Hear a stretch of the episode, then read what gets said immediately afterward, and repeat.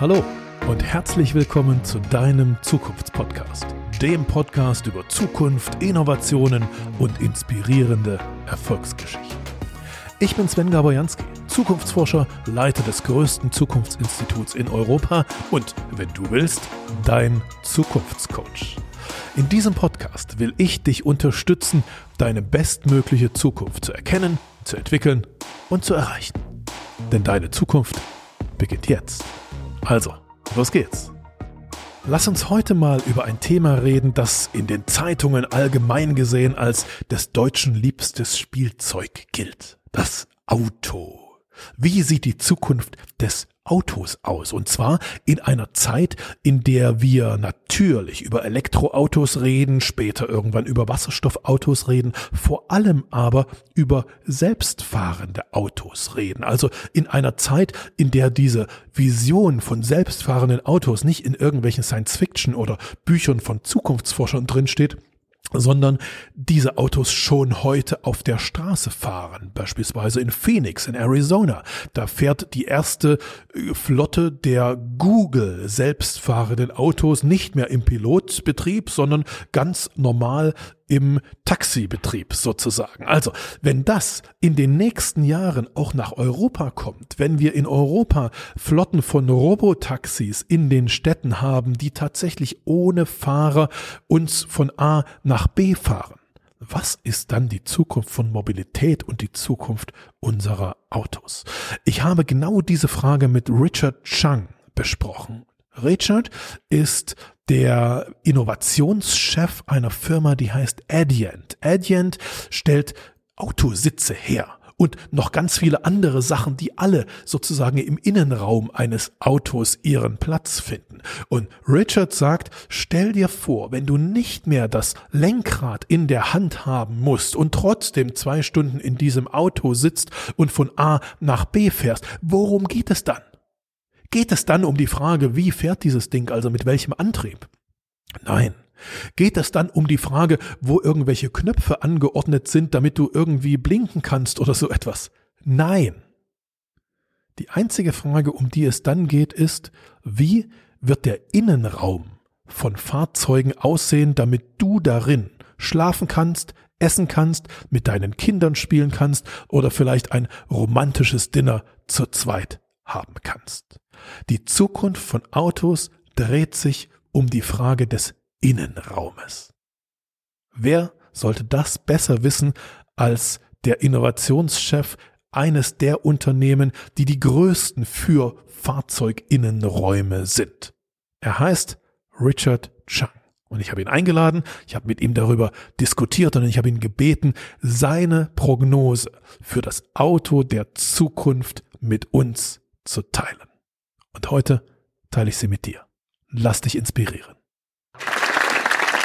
Thank you, uh, and good morning. Um, i will be speaking in English, unfortunately, so if you forgive me. Um, actually, this is very interesting to be uh, first time. I do a lot of speaking, public speaking, but first time surrounded completely by audience, so it's kind of interesting dynamics here. I don't know where to look. Um, I'm going to use a little bit of chit note because of uh, I don't have the PowerPoint behind me. So, um, so I will f- talk about uh, the mobility disruption in 2028 in 10 years from now on. Um, and, uh, you know, 10 years seems like a very short time. And if you look back 10 years ago, 2008, it's really, there not much have changed. Uh, but, but really, the, the, the pace of uh, change in our culture today is exponentially increasing. And therefore, we, we will probably see the next 10 years the development that has happened about 20 years ago. Because if you look at you know 10 years ago, was the, the it's year after the iPhone was introduced, and uh, that not too much has changed, but we're going to see a lot more disruption coming in uh, near future. Before I talk about the mobility, um, I would like to first talk about the four things in a bigger picture uh, to sort of bring the context into the discussion. The first one is the population. Uh, as you know, the population continues to increase, and by year 2028, about 8.5 billion people will be uh, living on this earth. About 65% of that uh, population will live in big cities. And when I say big cities, it's like London, New York, Shanghai, uh, Beijing, Tokyo, and so forth, Los Angeles. So, and in these big cities, more and more people are piling up. And uh, I grew up in Los Angeles, and um, for 30 years I was away from Los Angeles, and I'm finally back living uh, in in Los Angeles. And what used to be 45 minute commute now it's about two hours commute. So uh, the, the big cities continue to have these problems of lack of space, time, privacy, and of course, uh, uh, you know, the continuing stress uh, build up from having too many people living in the city. And then the second part of that is global warming. As you know, uh, because of the greenhouse gas, fossil fuel, uh, a lot of the governments already now stepping in and mandating, including Germany, starting 2025, um, converting to uh, electric power or clean energy power vehicles. And then third is uh, technology uh, advancement. As you know, we all because here because of the technology advancement. So IoT, artificial intelligence, uh, big data, singularity, right, and uh, Industry 4.0. And all these technologies will bring up together in convergence a, a new type of um, industry and, and economy as well. And the last one is the social change. Um, our society is becoming more and more instant culture. Um, we want things faster and quicker and, and more convenient. Uh, so, uh, what we are demanding is uh, ways to redeem more time so that we can re- convert that time to do something that we want to do in this, the time saved. And then um, also, we're changing from ownership to uh, shared economy. Um, I think, as, as most of you know, Uber, uh, Airbnb, and those are the, the, indicators that our culture is changing. Uh, no longer it is important to have materials. It's really about experience, and it's about how to uh, how to spend your money wisely to to maximize your um, experience and the value of your life. So with that, I would like to then focus more into mobility. Uh, and when I'm I'm from automotive, so I'm going to be talking mostly uh, on automotive. Um, uh, future forecast. Um, so, autonomous technology is something that you've already heard of and you've seen in videos and so forth. Um, the, there are three, the multiple levels of autonomy. autonomy. So the first one that you will see, which is already kind of in Audi A8 uh, uh, that was introduced this year, is level three. Um, and basically, level three means that the computer will drive the vehicle without you touching the steering wheel. Um, and but of course, you have the option to drive the vehicle. And then uh, that will be introduced around year 2020 at the most. Uh, mo- most of the companies are planning uh, to introduce by year 2020. And although some companies already uh, uh, claim that they have the technology, but uh, really it's um, not ready yet. There are a lot of issues with the safety. Um, the governments have not mandated what the regulation is going to be. So that still needs to work out within the next couple of years. Um, and so uh, the governments, uh, each of the, the big markets, are working feverishly to determine what can be regulated and what needs to be um, not regulated. But the, let's talk about the why of we need autonomous vehicle. Um, the first reason is really about safety. There are 1.2 million people who die on traffic-related accidents, and then 90% of that is caused by human error. So if you can convert that and, and, limit or restrict the, the, amount of human error, uh, you will save a lot of lives. So that's that's really arguably um, um, very compelling reason. Second is redeeming time. Um, I lived in Shanghai and, and also in Seoul, Korea. So eight years in Shanghai, six years in Korea. Both cities are notorious for traffic jams, and I've had autonomous experience because I had driver. So with driver being available, I could do many things in the car. Uh, I could work, I could sleep, I could eat, I could have conversation, have a meeting, um, and so that convenience really is is what I needed in my you know very tightly scheduled each day, um, being able to convert that time into something useful. And then third is the convenience. Um, the convenience being um, you know, we, we think of autonomous as convenience for us, but really uh, convenience in terms of the handicapped people, right? Uh, the people people who have to rely on other people to drive them to destination. What about senior folks, uh, elderly people. I think uh, the, I think most of you are uh, you know looking forward to that to, you t- age of uh, being retired. Well, after uh, about 18 percent of the total population of drivers are 65 years or older, and that is going to continue to increase. So when when when we get older and we're not we're not able to drive, but we still want to be mobile, uh, autonomous technology will enable us to get to places. And um, uh, and then talk about the why. Uh, oh, before one, one more thing, we can drink and drive, or we can drink and ride, right? Uh, so, so that's a big convenience, right? Uh, and that would be good for the, a lot of the businesses, especially bars and uh, restaurants and so forth. So let's talk about why. Uh, what? Uh, what can you do? So as I mentioned before, you can do many things in the car not related to driving. So um, you can work, you could eat, have conversation, and be more productive ladies can get up 30 minutes later because they could do makeup in the car instead of instead of uh, doing it in the home.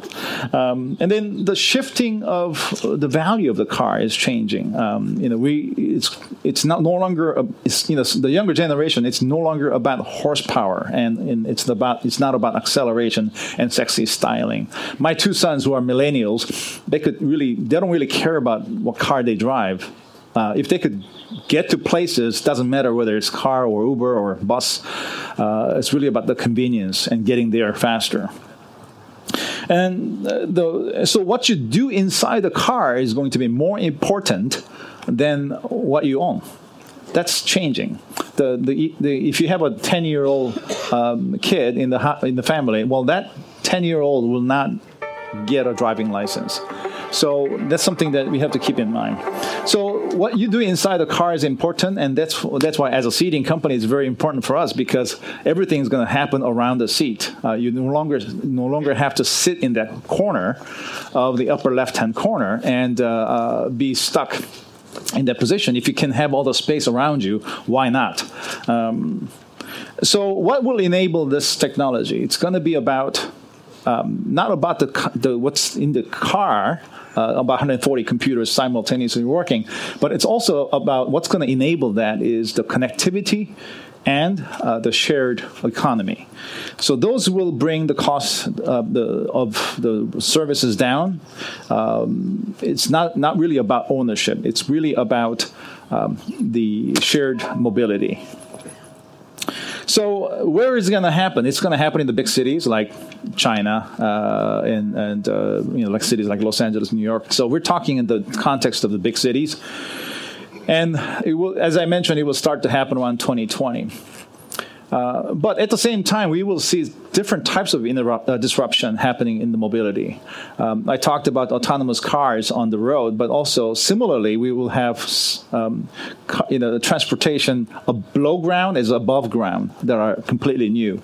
As you may have heard, Elon Musk is uh, working on Boring Company, uh, and he's t- right like drilling tunnel uh, from Hawthorne to Los Angeles Airport um, underground, so that you can take your car, bypass all the traffic, straight into the Los Angeles Airport.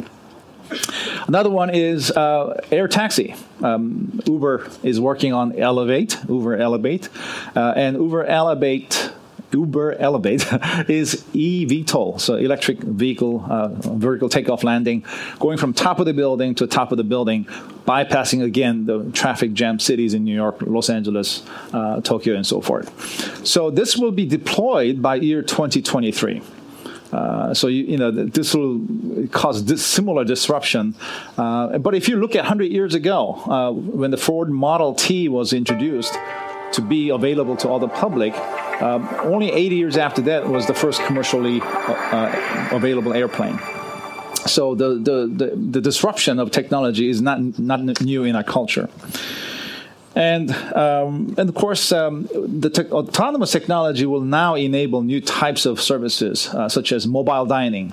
Instead of going to a restaurant, now the restaurant will come into the car so you can enjoy the ride and as you dine, uh, the beautiful scenery. Uh, also, mobile hotel. Uh, you, instead of going to a, a, city to stay in the hotel for the meeting next day, you could hop on a car and, and get to that destination. And the next, as you get there, you, you get, get out of the car and have meeting.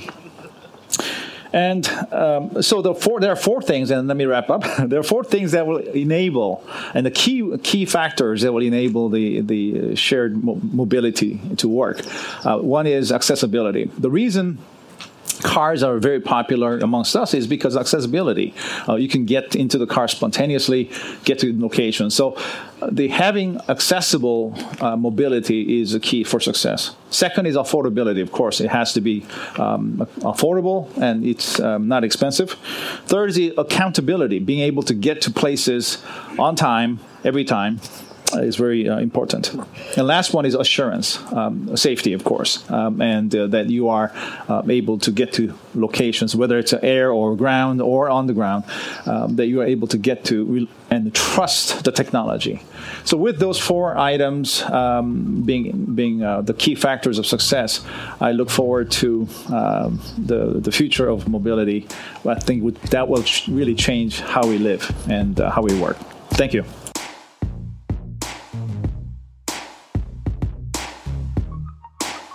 Danke dir fürs Zuhören im Podcast Zukunft entdecken, entwickeln, erreichen. Wenn ich dich inspirieren konnte, dann teile es gern mit deinen Freunden und mit deiner Familie. Mehr Infos zu deiner Zukunft, wie man sein bestmögliches Zukunftsbild entwickelt und wie man es erreicht, findest du in meinem Blog unter jansky.de. Und dort habe ich dir auch noch ein kleines Geschenk für deine Zukunft hinterlegt. Hole es dir gleich ab unter jansky.de slash Geschenk. Bis zum nächsten Mal und auf eine großartige Zukunft.